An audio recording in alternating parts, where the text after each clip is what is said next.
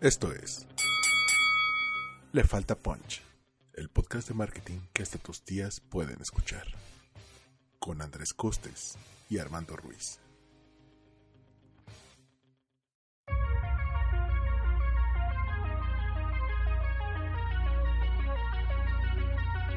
Hola, ¿qué tal? Bienvenidos a Le Falta Punch, el podcast de marketing que hasta tu tía puede entender o escuchar. Bendiciones, sobrinos. Bendiciones, ¿Alguien sobrinos. sabe? Alguien ya se explicó, digo, apenas me estoy agregando, ahorita me van a presentar, pero sí explicaron por qué es el Te Falta Punch. No estamos esperando cuando ya hacemos todo un éxito y digan, güey, ¿por qué se llama Le Falta Punch? Ah, ok, perdón. Que sea. Que siga Bueno, siendo un misterio. Que siga, bueno, vamos, vamos a, a- a decirlo. Creo que lo explicamos a mitad, a media, ¿no? O a medias. Está, está oculto. Es Es que aparte, los que se dedican o nos hemos dedicado a la publicidad, ubican perfecta la, la frase porque es. Pues vamos a decirla de una vez. Es, es como en marketing, cuando no le convence al cliente o al jefe, eh, no te sabe decir por qué, no, no te puede decir un punto en específico. Una vez, ¿sabes qué? Como que a este anuncio le falta punch. Y dice, pues, ¿pero qué es punch? Le falta como ondita. Sí, chingado, ¿pero qué es ondita, güey? Y Sí, justo como que no me enamora. cuando hicimos nuestra. Me gusta, pero no me encanta. esta sesión de ideas salieron todas estas frases porque decíamos, no, pues queremos un nombre que, que sea implícito de, de este mundo de marketing, agencias, todo esto. Y en la lista salía... Eh, ¿qué, qué otros? ¿Qué otros? A, a mí una, una así que es como una patada en los huevos totalmente. Es la, me gusta pero no me encanta. ¿Qué chingado significa eso? ¿O, ¿Sí o no? ¿O, o el qué? No me enamora. Ah, ¿Eso qué?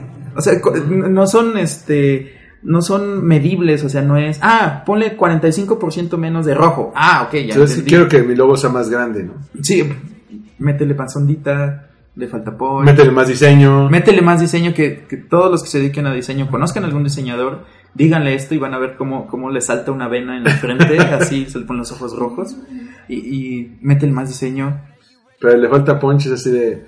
Te resume muy bien, este. ¿Por qué la gente no entiende la publicidad? Métele más punch. ¿Para ti qué es punch, güey? ¿No? Para- Sí, porque es algo muy subjetivo y, o sea, estamos presentando algo que está generado a partir de todo un racional de ideas, estadísticas, conocer al target y todo, No para que el cliente diga, le falta punch, ¿a qué te re- chingados te refieres? Sí, que aparte es un vato ¿Qué que. de todo lo que hicimos? ¿Qué de toda esta campaña donde elegimos desde la tipografía, el fondo, personajes, el tipo de personas que... Bla, bla, bla, bla, bla, me dices que le falta punch. Entonces, sí es- Por eso preguntaba si ya le ven Que, que aparte muchas veces el cliente es como un godín que no conoce un mundo más allá del de su marca.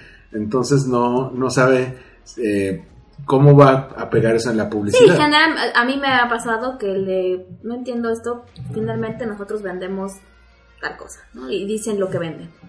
Sí, O que. sea, no, no, eh, son muy enfocados a, a vender su producto y cuando les presentas una campaña creativa te dicen, oye, pero no entiendo, finalmente nosotros vendemos lentes, ¿no? ¿Por qué me haces una campaña que hable de racismo si vendemos lentes? Entonces es explicarle y es, es un, es un rollo. Que, que- que ahí también está la habilidad. Yo, yo me pongo como, como en punto medio. Bueno, no, no punto medio. Sino también a veces el mame del lado creativo, que es donde más eh, había yo estado. El mame del lado creativo, ay, el cliente es un pendejo. Ah, no sé. Al final es un pendejo que te va a pagar. Sí. Y, y que te está, y- y te está o sea, contratando. No, es- no siempre es pendejo porque finalmente el cliente sabe también cómo están las ventas. Ellos finalmente tienen un conocimiento en cuanto a retorno de inversión que tú no tienes. Oye, y, pero- y tienen un historial de la marca ha funcionado así, esta industria ha funcionado así, y por eso me baso en decirte que esto... Charala, charala. Y, y, sa- Y y el creativo pues puede tener ahí una epifanía del SD y decir, Sí. esto está súper creativo y tiene mucho Y, y punch. sabemos, y sabemos No. que vamos a vender más si nos metemos a temas de igualdad de género. Pues- sí, no, lo- yo creo que lo importante es la mezcla aterrizada del cliente que te diga "Ah", y también una, una estrategia con mucho punch. Con mucha creatividad. Y no hemos presentado a la, a la invitada. Y la invitada de esta ocasión es arroba soy Paulo Sano. Qué bueno que tu nombre está en tu handle. Si, si tuvieras otro, entonces tendría que decir tu nombre. Entonces, perdón, porque pe- pensé Mi en voz handle es alta. Pau Pau Power Wheels. Ah, Sí, sí, ya sé. qué, qué, qué, qué profesional. Sí, en una marca completamente seria, no relacionada con casi no algo, casi con- no tiene tintes infantiles, ¿no? Y bueno, pues bienvenidos a arroba soy Pablo Lozano y arroba armando-mkt. Gracias, gracias. Servidor y amigo. Muy serio, Yo ay, soy sí. arroba el costes. Y este, este episodio vamos a hablar de las marcas que creímos, campañas que creíamos que iban a ser una cagada. O bueno, no, no creíamos que iba a ser una cagada, sino... Eh, Creímos que pues, no le iban a armar. no, o, le iba a pasar sin pena ni gloria. o iban a arriesgar mucho y no iban a, a salir airosas de eso. Y otras marcas que se arriesgaron y sí, la acabaron cagando totalmente. ¿Con cuál quieren comenzar? Pues yo creo que el que da más para más más este carnita es el caso de Nike. Eso es súper de, de agencia también. El- Pon más carnita. Eso tiene más carnita. ¿Por qué carnita? Perdón, ¿Carnita qué? perdón. ¿Qué, qué es eso? Perdón.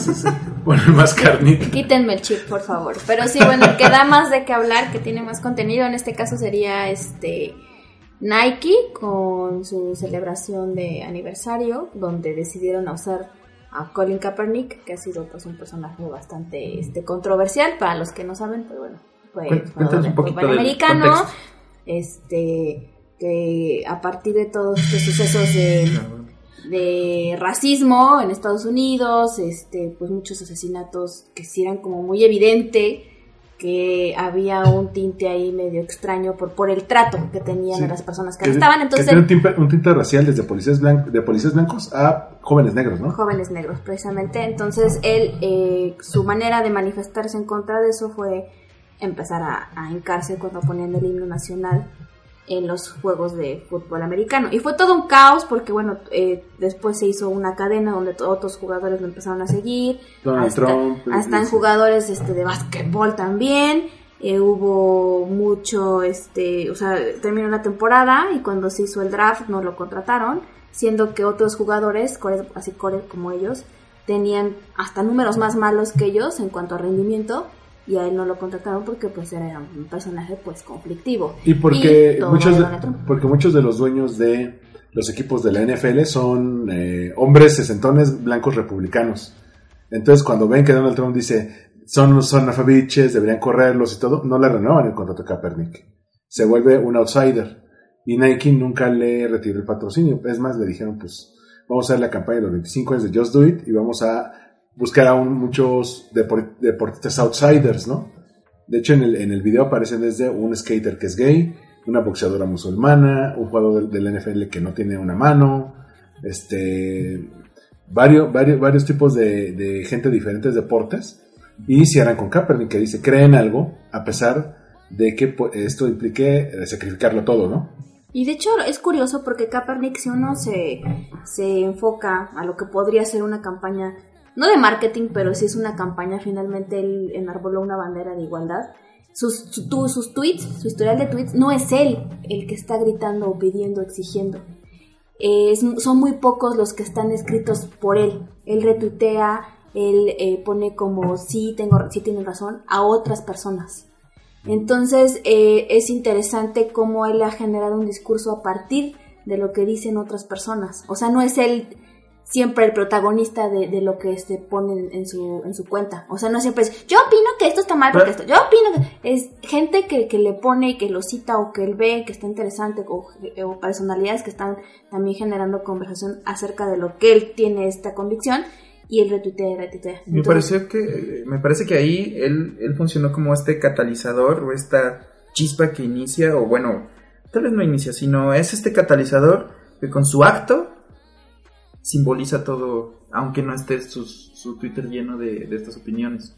Y al final sí tuvo una repercusión real.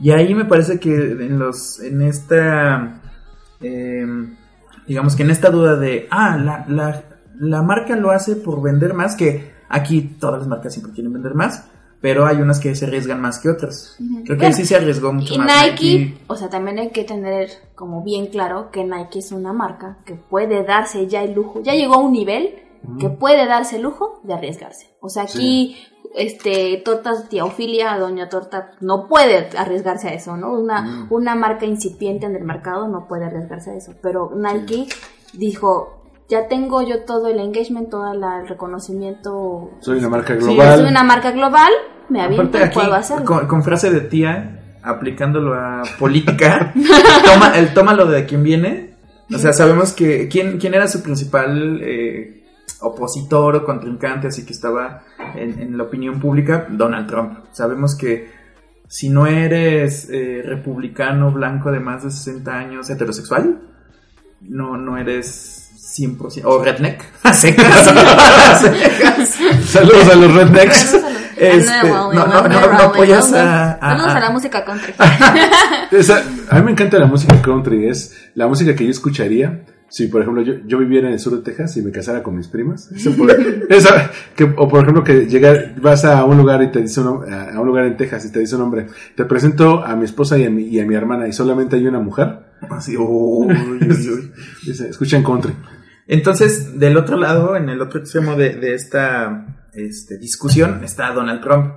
Entonces es un, ok, ¿a quién vamos a apoyar? ¿Le quitamos el patrocinio o no? ¿O sí? Bueno, no se lo quitamos. Sí, yo creo que fue una estrategia bastante inteligente de una marca que puede darse el lujo de hacer eso. Pero aún así, la- Y, y, y sí, o sea, está la parte de que mucha gente, la reacción fue quemar sus jerseys, quemar sus tenis Nike y ponían fotos ahí de don señor con escopeta, camisa de cuadros, tomándose la foto, quemando la camisa. Pero también tuvo una, un- o sea, el impacto positivo fue el más que este tipo Sí, de, sí, sí de individuos. Repercusión. a, la- a las dos semanas se supone que había reputado, repuntado 30% las ventas, ¿no? Respecto al mismo periodo del año anterior. O sea, al final les, les salió. Pero también dices, ah, ¿por qué queman su ropa? Ya la pagaron, o sea. Sí, no, Es- qué estupidez. Aparte, como los jerseys Nike salen bien baratos, digo, Es- no, es Y es que ya no voy Es- a comprar esto. Es como las como, como cuando las congregaciones cristianas en Estados Unidos decían, no, es que Harry Potter incita a la brujería, vamos a juntar a quemar nuestros libros de Harry Potter. Y decía Ray J.K. Rowling, pues sí, vayan y quémenlos, pero antes cómprenlos, ya los compraron, a mí me pagan igual, Hagan entonces... lo que quieran.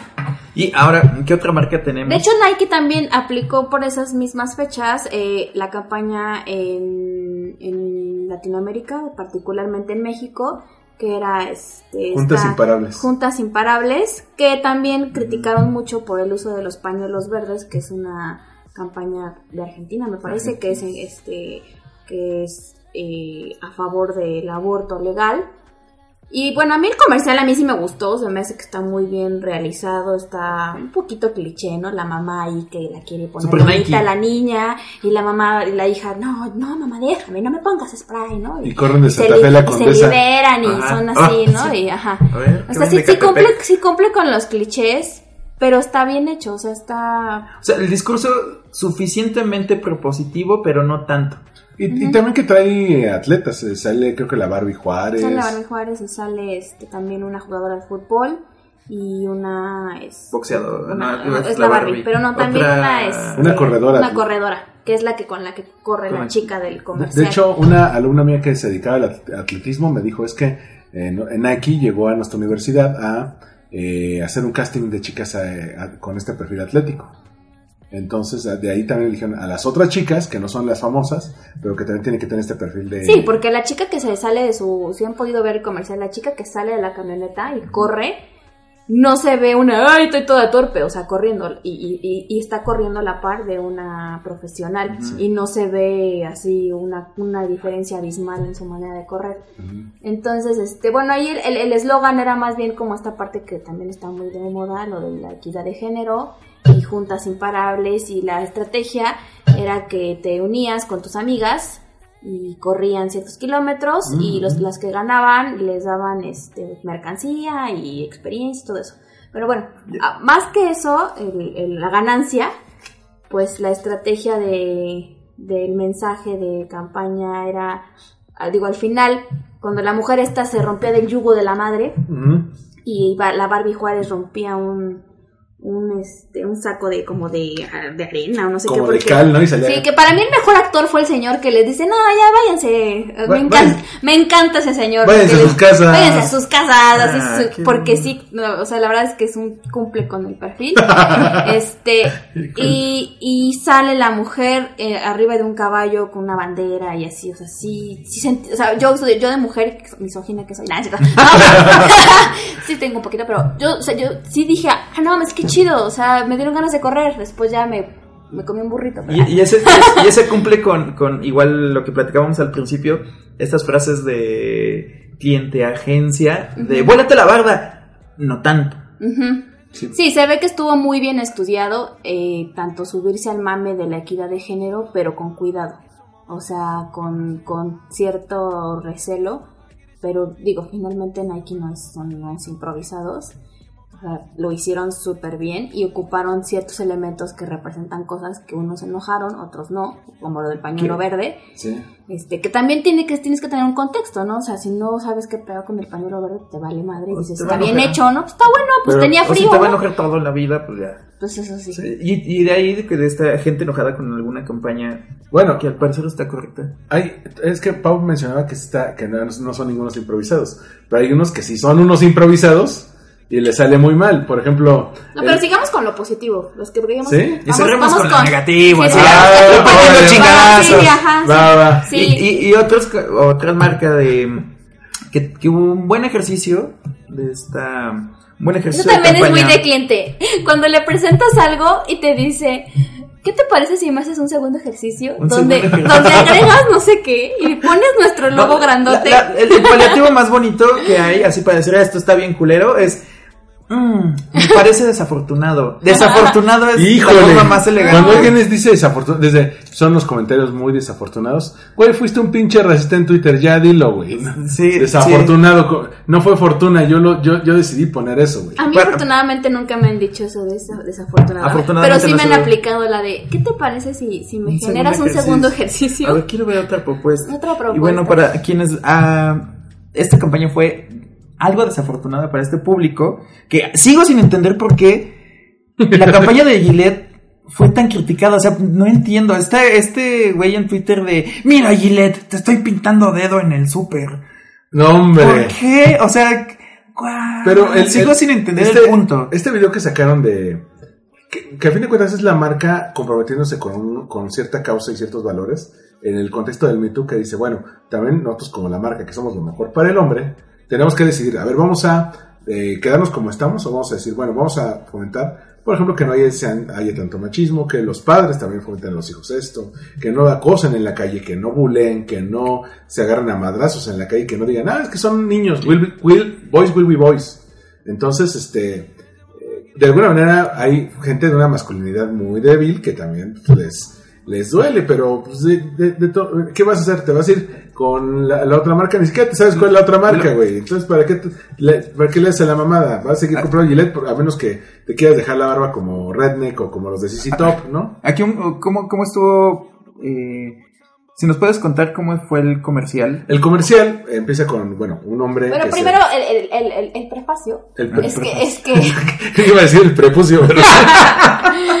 es que el eslogan de Gillette es este, como tu mejor versión, como lo mejor de ti, the best of you, algo así, ¿no? sí. Entonces, eh, enfocándose en ese eslogan, generan, bueno, no podemos solamente enfocarnos en que ser lo mejor de ti es una persona, un hombre rasurado y guapo. Lo mejor de ti engloba todos estos aspectos que el compañero Armando va a desarrollar ahí- a continuación. Bueno, ahí el contexto, perdón Armando, el- es el comercial cliché de afeitarse. Sí. sí, de hecho, así comienza, comienza con una imagen retro De de, los comerciales anteriores de un hombre guapo rasurándose y diciendo, sé tu mejor versión, porque la Sí. mejor versión es un hombre rasurado. Pero pasan a un hombre, bueno, que se va a afeitar, que todavía tiene la barba, y se está mirando al espejo y, y, este, esta- esa reflexión de, nosotros, est- esto es lo mejor para el hombre, esto es eh, lo mejor que podemos dar a un hombre, y empiezan a eh, ver, por ejemplo, una mamá consolando a su hijo porque lo violan en la calle, este, eh, un hombre acusan- acosando a una mujer que se le cruza en la calle, ese tipo de lugares, y dice, bueno, tenemos que tomar, eh, ser algo mejor que eso, tenemos que buscar, eh, eh, antes eh, era un contexto muy normal y empiezan a poner videos, obviamente eh, como recreación de, noticieros de, los, las acusaciones de acoso sexual que han estado muy comunes ahora con la época del Me Too. Y sale también un, un- aspecto de Terry Crews que es este actor que también fue jugador de americano que dice, bueno, tenemos que hacer que estos hombres eh, sean accountable, es decir, que rindan cuentas de, su- de sus acciones. Y dice, bueno, nosotros también podemos hacer algo. Entonces empiezan a sugerir acciones desde, por ejemplo, si tú ves a un hombre que va a acosar a una mujer, le dices, no, no, espérate, esto no está cool. Los no niños está cool". peleándose. Que si, está en, si están los niños peleándose en el jardín, que no apliques la de boy will be boy, los niños siempre son así, no, sino que les digan, oye, espérate, esto es lo que, lo, lo que quieres hacer con tu amigo, o que si están burlando alguien en la calle, va, va un adulto que está con su hijo y lo separa y le dice al adolescente que le están bulleando, oye, ¿estás bien? ¿No te pasa nada?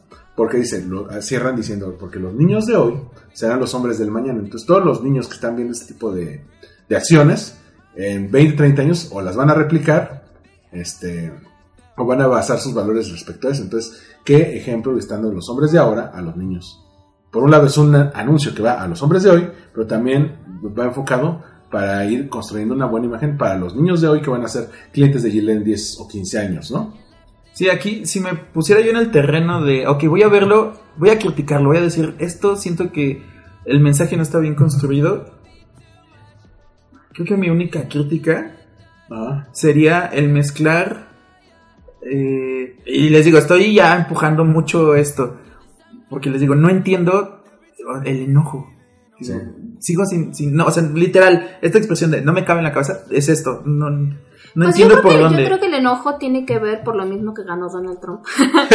no, no por- que, que no es precisamente estupidez, este, sino el hecho de eh, que están tocando fibras de lo que de lo que tú eres. O sea, por ejemplo, Donald Trump dijo ya no vamos a hacer, o sea, Donald Trump su también parte de su, de su discurso es ya no vamos a ser políticamente correctos. O sea, él dijo que que nosotros somos este violadores los mexicanos. O sea, ya no tocaba los temas con pincitas.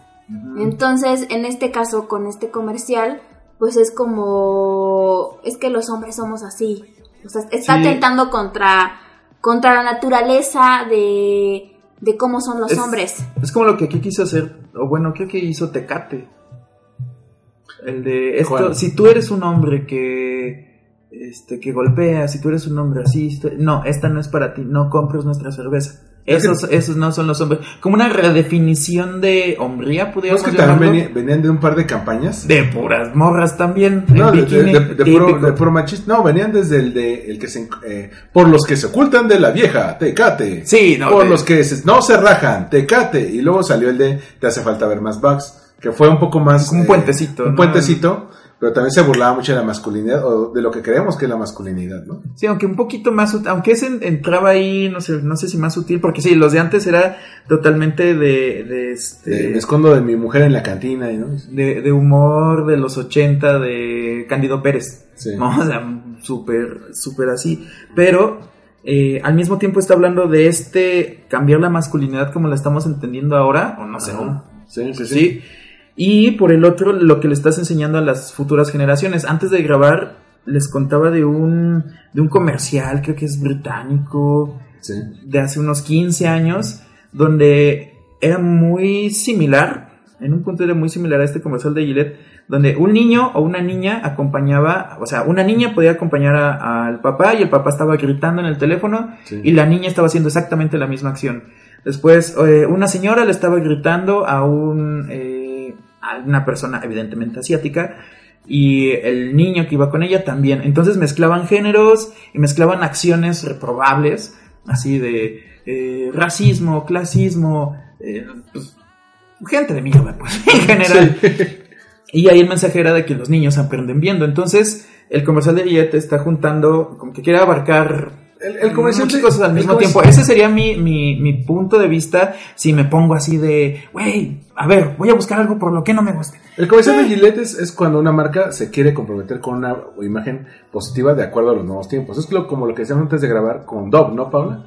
También, por ejemplo, Gillette, ya para acabar con, con Gillette, es que en ningún momento, más que al principio, se ve a una persona rasurándose. O sea, el producto en sí, que son rastrillos, no se ve en todo el comercial. Sí. Pero sí ocupan el mismo eslogan que han usado desde hace años, que es eh, lo mejor que un hombre puede ser. ¿Con quién Entonces, lo re- ajá, como que lo redefinen. O sea, antes nada más era una cuestión física de que lo mejor que un hombre puede ser es un hombre guapo rasurado.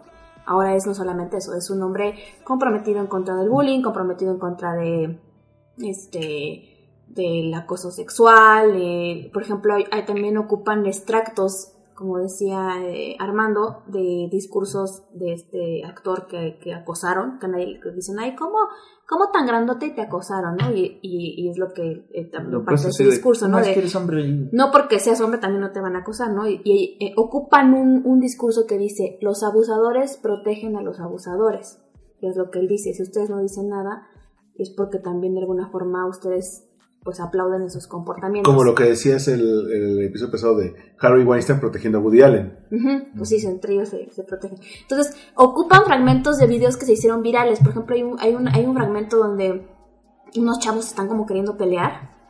Eso sí, también me acuerdo que yo lo vi hace tiempo, ese video. Y un chavo llega, ¿qué no ves que los están usando? Estos cabrones que están aquí, nada más están divirtiendo, los están grabando. Y ustedes se van a pelear para divertirlos a ellos. Sí, claro. ¿Por qué se pelean? No, pues es que no, ¿no te das cuenta que nada más este se están peleando para divertirlos a ellos? No lo hagan y terminan este dándose la mano y así y el chavo este así decían que era un héroe y todo eso. Entonces están ocupando cosas que están pasando en el mundo, las buenas y las malas, para generar un mensaje que ellos ya tienen, el de el de lo mejor que un hombre puede ser. Entonces dándole ese un, un- un nuevo sentido sin poner a un hombre rasurándose guapo y súper El cliché del el cliché. cliché del cliché. Entonces, creo que sí fue una muy buena estrategia y, y que finalmente los detractores pues, fueron los menos y terminaron siendo buleados. O sea, fue como de, neta, su fragilidad es tan, tan pequeña que... Que, que hasta los parodiaron en, en portales, ¿no? Sí, o sea, fue como... Y lo, y lo otro que, que mencionabas, lo de Dove. Cuando empezó con esto de la belleza real, eh, no criticaron tanto la campaña, eh, porque hacían, la verdad a mí me gustan sus contenidos que hicieron así, Construyeron en positivo, ¿no? construyeron en positivo. Por ejemplo, había uno de una chica que, bueno, la historia era que se entraban, se tenían que describir a sí mismas, ¿no? Dicen, no, pues yo tengo la nariz chueca, tengo la barba horrible, tengo mi cabello muy feo. Entonces, el- un dibujante las, este, las ilustraba, ¿no? Y en la otra, a una chava desconocida le decía, ¿me puedes describir a la chava que estaba junto a ti? Y le describía, no, pues tiene la barba bonita, ¿no? Tiene el cabello así como rizado, bonito. Tiene el bigote Entonces, bien bonito. Las pasaban y hacían como el comparativo de así es como tú te describiste y era un dibujo osco con, con unas facciones más feas y así. Y así es como te vio la chava que estaba junto a ti en la recepción. Y, y muchas chavas era un impacto así, lloraban por decir, sí me veo así, o sea, esto, esta es mi realidad, así es como veo todos los días y así es como me vio una desconocida en la recepción. No, y aparte usaron una, hicieron una fundación que se llama la Fundación de Autoestima de Dove, que hicieron videos virales muy buenos y muy fuertes, en las que buscaba- eh, buscaban crear conciencia de cómo la industria de la belleza eh, pone a las mujeres a dudar de su propia, de su propio concepto. Hicieron otra, otro como, como tiene que ver más también con la experiencia que ponían dos entradas y decía hermosa y otra decía promedio. Ajá. Entonces tú como así mujer tenías que entrar por una puerta y, se veía como las mujeres dudaban y elegían la de la mujer promedio. Y se veía unas que decían, chinga su madre, me voy por la de hermosa, y, pero como riéndose, como de a huevo, y Eh, sí me pues es", sí. y no. Entonces ahí la crítica no fue tanto la campaña en sí, sino que la marca es Unilever. Unilever, Axe, Axe, que hace, hacía comerciales súper misóginos de ponte Axe y las mujeres se van a derretir. Y eran modelos. Y eran así, modelos. Me acuerdo de un comercial de que el vato le pone Axe al, a- al perchero, le, le echa así el spray, este, la to- y la morra, este, le, perdón por mis términos modernos, le empieza así como a, como a hacer un, como un table al tubo, porque huele a Axe, ¿no? Entonces decían, ay, por favor, ¿no? O sea, por un lado vendes Axe, este desodorante es Axe, porque eres súper misógino y machista y la mujer y, y me pongo este desodorante y me van a comer porque huele a chocolate. Y por otro lado la belleza real. O sea, Sí, era sí, como esa par- par- falta de coherencia en, en una, en una empresa, no en, no en las marcas. Es que ahí también está el discurso de los tiempos porque en los 90, 2000 la transición empezó con Dove. Y después Axe sacó este Find Your Magic. Que trataba de, de qué Armando. Just- mira, ¿Sabes? justamente yo platicaba con, con mis alumnos hace unos días de, de, esta, de estas campañas. Porque sí, la belleza real lo que te dice es, en lugar de traer supermodelos, vamos a traer a mujeres normales de medidas promedio. Pueden ser morenitas, pueden ser pecosas, pueden ser eh, de, de mayor edad. Ah, Entonces, las chaparritas, como las- la canción. me gustan las altas y las chaparritas. Bueno, el chiste es que las usaron en los parabuses, Mal la, ejemplo. la usaron en, en vallas, este, y tuvo una, un voz muy positivo. Pero como dice Paula, Unilever, que es la marca, pues te- es dueña de Dove y de Axe. Y, de- y Dove, digo, Axe tiene desde Los Ángeles Caerán, ¿te acuerdas? Que te lo pones y caían modelos del cielo. Con, y bueno. Ay, sí, sí. Pero también hay que tomar en cuenta. No, pero el mejor, que de hecho me gustó porque les digo que desgraciadamente sí tengo una parte medio misógina, que era el bien y el mal viven en ti. Uy, que era, sí. ese me encantó. Que le toma- que tocaba un- separa- separaba a un chavo, le cedía el lugar a la chava en el camión y le iba viendo los senos. O la otra que va corriendo, se va a pasar la calle sin darse cuenta y el chico la, la detiene para salvarle la vida, pero su mano estratégicamente en sus senos, ¿no? Y era así, Axe, el bien y el mal viven en ti. Me parece una buena, una Es buena está ejecución. En su época, que sí. en este tiempo, pues bueno, el nombre les iría como en feria. No, irónica, irónicamente ahora, eh, lo platicaron la otra vez con, ah, pues con Van Pipe, que irónicamente ahora que somos tan políticamente correctos, nos llevamos peor an- que antes, que éramos eh, más políticamente incorrectos, pues nos llevábamos mejor, o al menos las pláticas o conversaciones no, no eran tan, o sea, sé que había otras cosas peores, pero tan, tan, de que nos llevamos de la chingada Sí. todos, así, de que tú no eres tan políticamente correcto como yo, entonces tú eres me- menos que yo. Sí, claro. Ahora, hay que tomar en cuenta que Axe a quién le tiraba, a los adolescentes. Si vienen adolescentes promedio que querían ligar, y si llega una marca y te dice, pues te pones esto y, y- y las mujeres van a caer a tus pies, pues lo van a comprar. Obviamente, muchas mujeres decían, Axe apesta, es horrible. Que, no te que lo alguien pongas". los demandó de, pues si yo me puse Axe y no he tenido pareja en ocho años, Pero- hubo por ahí de esas demandas absurdas. Sí. ¿Qué sucedió? Pero bueno, entonces en 2016 sacan una campaña que se llama Find Your Magic, que, le- que básicamente es la versión Axe de la belleza real. Le dicen, mira, eh, tú no, eh, no tienes que ser el modelo perfecto, no tienes que tener todo el varo, no necesitas tener todo. Tú, como estés, con, pero tienes que buscar tu punto fuerte. Eres tierno, eres cool, te gusta bailar, o tienes la nariz eh, perfecta, o tienes, eh, te gusta abrir la puerta porque eres caballeroso, o, o te gusta cocinar, o tienes el toque, if you know what I mean. Entonces, en un comercial de... No sé cuál es ese. Ah, El toque. Explícame. ¿Cuál es el toque? El toque. Ah, ok.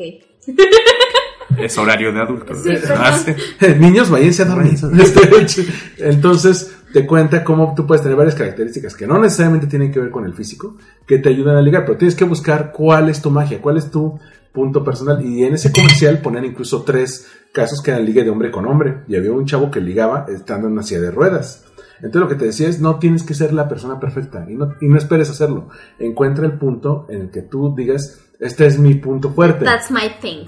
Exactamente. Y Axe lo que te va a hacer es, pues te va a acompañar para sentirte cómodo, sentirte fresco en este proceso, que no sea una de tus preocupaciones. Pero lo importante es que tú sepas qué es lo bueno en ti. Encuentra tu magia. Y a partir de ahí, Axe eh, se redefinió, incluso encontró una redefinición también de su, del empaque del producto, diciendo, ¿sabes qué? Vamos a, a sacudirnos toda la imagen machista y vamos a buscar eh, pues, que llegarle a, no solamente al hombre joven, buga, contemporáneo, sino a los hombres en general. Somos un desodorante para hombres. ¿Qué tipo de hombres? El que lo requiera. Más o menos es lo que están haciendo. Y es, digamos, un puente. Todavía ha- hay algunos que nos acordamos de la vieja publicidad de Axe, como tú lo dices, Pau. Pero pues, este, vamos a ver cómo, cómo la marca se va a adecuar a los nuevos tiempos. Sí, si nos vamos a esto, la diferencia de los tiempos, si vemos publicidad que ahí tengo un par de libros de los de los años 50 y años 60 de publicidad y es así lo misógino y lo incorrecto y todo todo así donde ahorita causaría todo el mundo hablaría de ti pero te devoraría. Bueno, cuando decían, este, que regálale a tu mamá el, el Día de las Madres tu, la lavadora o la licuadora, ¿no? Que ahora te la lanzan en la cabeza si se les regalas algo así. Sí, o este este tema de felicitar el 8 de marzo. Así, ah, feliz día de la mujer, felicidades a todos. No, cabrón, es otro pedo, ¿no? Que aparte es porque ustedes son hermosas y son bellas. Ah, Güey, sí, no, estoy festejando por eso. sí, no. Pero ahí hay un buen punto, si quieren ya para darle inflexión eh, a, la a, a esta segunda parte del podcast, eh, sobre la- cuando las capaces lo han querido hacer positivamente y no les salió.